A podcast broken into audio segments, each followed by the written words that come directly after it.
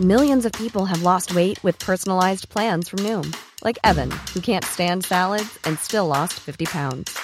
Salads, generally, for most people, are the easy button, right? For me, that wasn't an option. I never really was a salad guy. That's just not who I am. But Noom worked for me. Get your personalized plan today at Noom.com. Real Noom user compensated to provide their story. In four weeks, the typical Noom user can expect to lose one to two pounds per week. Individual results may vary.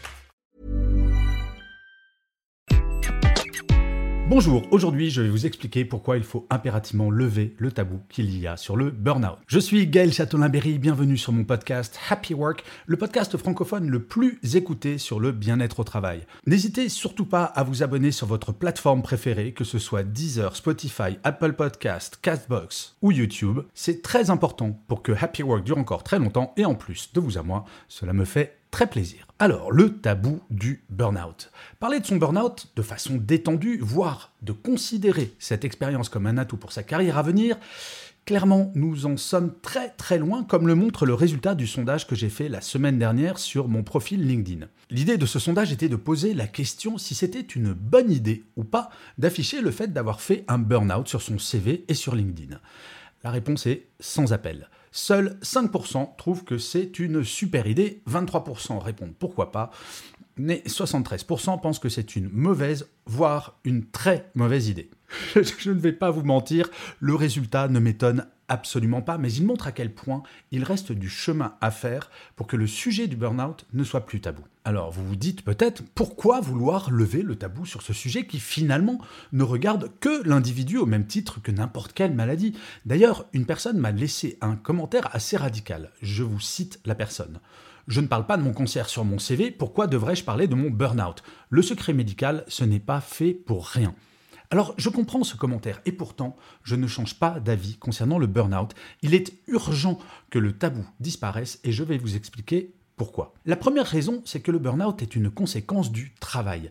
Il existe une forme de gigantesque hypocrisie autour du burn-out qui fait que le sujet reste dans l'ombre. Cette hypocrisie tient sur deux idées préconçues. La première, c'est qu'il existerait des simulateurs qui prétendent faire un burn-out alors que ce n'est pas le cas. La deuxième idée préconçue, c'est que le travail n'est pas la seule cause du burn-out. Alors, sur ces deux points, oui, il existe des simulateurs, bien entendu. Moi-même, j'en connais, mais pour autant, c'est exactement comme dire qu'il faut supprimer les allocations de chômage ou la sécurité sociale parce qu'il existe des personnes qui abusent.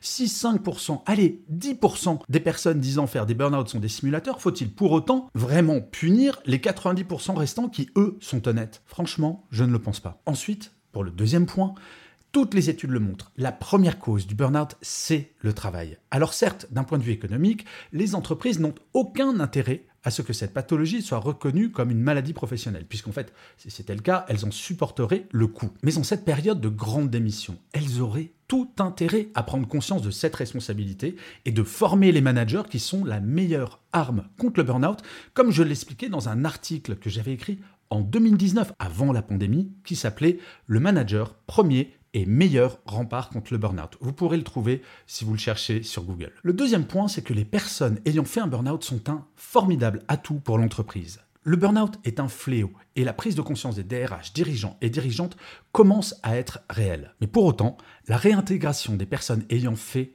un burn-out est toujours extrêmement problématique. Placardisation et parfois même licenciement. Vous n'imaginez pas le nombre de messages que je reçois de la part de personnes ayant fait des burn-out et qui m'expliquent qu'ils se sont fait licencier parce que soupçonnés d'être faibles. En fait, c'est la double peine. Je me détruis la santé parce que je suis hyper motivé, je donne tout, voire trop à l'entreprise et celle-ci me remercie en me virant. C'est très dur à vivre psychologiquement, cette double peine. Alors qu'une personne revenant d'un burn-out est très souvent toujours aussi motivée par son travail, et qu'elle connaît ses limites par contre, et elle peut même sensibiliser ses collègues à cette pathologie. Être motivé ne signifie en aucune manière tout donner pour son travail, y compris sa santé.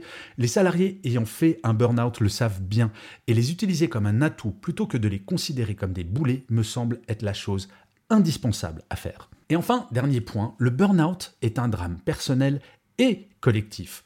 Un cas de burn-out est complexe à gérer et souvent très long. Il y a le drame individuel, bien entendu, mais pas que. Bien souvent, les cas de burn-out ne sont pas isolés. De façon étrange, ils se multiplient dans certaines équipes, voire dans certaines entreprises toxiques. Un cas de burn-out dans une équipe est un signe fort qu'aucun DRH ne devrait ignorer. S'il y en a eu un, il y en aura d'autres si rien n'est fait. Et en l'occurrence, une formation du manager concerné. Pas pour le punir, non, mais pour lui faire prendre conscience qu'il a un rôle formidable à jouer pour que cela n'arrive plus jamais dans son équipe. Et il y a, lui, à titre personnel, En fait, plus je réfléchis à cette question, plus je me dis que tout manager ayant un membre de son équipe en burn-out devrait avoir un entretien formel avec son ou sa DRH afin d'identifier les causes du burn-out, de se remettre en cause et de pouvoir changer afin que cela ne se reproduise plus jamais. Un burn-out, ça ne s'attrape pas comme la grippe, le Covid ou la gastro, il y a des causes très concrètes et cette cause s'appelle le travail. Je ne fais pas partie de ces personnes qui diront que le travail est une mauvaise chose dans l'absolu, comme peuvent le faire certains. Cela étant dit, il est vrai que si ce travail est exercé dans de mauvaises conditions, il peut détruire des gens et il est terriblement frustrant pour quelqu'un comme moi, qui travaille sur ces questions depuis des années maintenant, de voir qu'une pathologie qui touche des millions de personnes soit toujours considérée comme tabou. Faire un burn-out n'est pas un signe de faiblesse, seulement le signe de quelqu'un qui sait être extrêmement motivé, mais qui n'a pas eu la chance d'avoir un manager qui lui rappelle régulièrement que le travail n'est pas tout dans la vie. Alors à mon niveau, j'essaye de faire bouger les lignes avec cet épisode, avec mes livres, ou alors avec ma conférence entièrement consacrée au sujet du burn-out. Mais si vous êtes DRH ou dirigeant, et que dans votre entreprise, vous avez enfin réussi à lever le tabou du burn-out, je serai ravi de vous interviewer pour mon podcast Happy Work. Donc n'hésitez pas, ça sera un vrai plaisir. Et vous, vous en êtes où côté burn-out? Est-ce que vous risquez d'en faire un sans même le savoir? Eh bien, pour le découvrir, vous pouvez faire un test qui est sur mon site web www.gchatelain.com. C'est un test gratuit, ça vous donnera une bonne indication.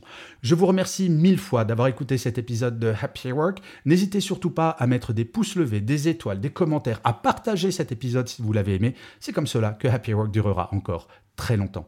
Je vous dis rendez-vous à demain et d'ici là, plus que jamais, prenez soin de vous. Salut les amis.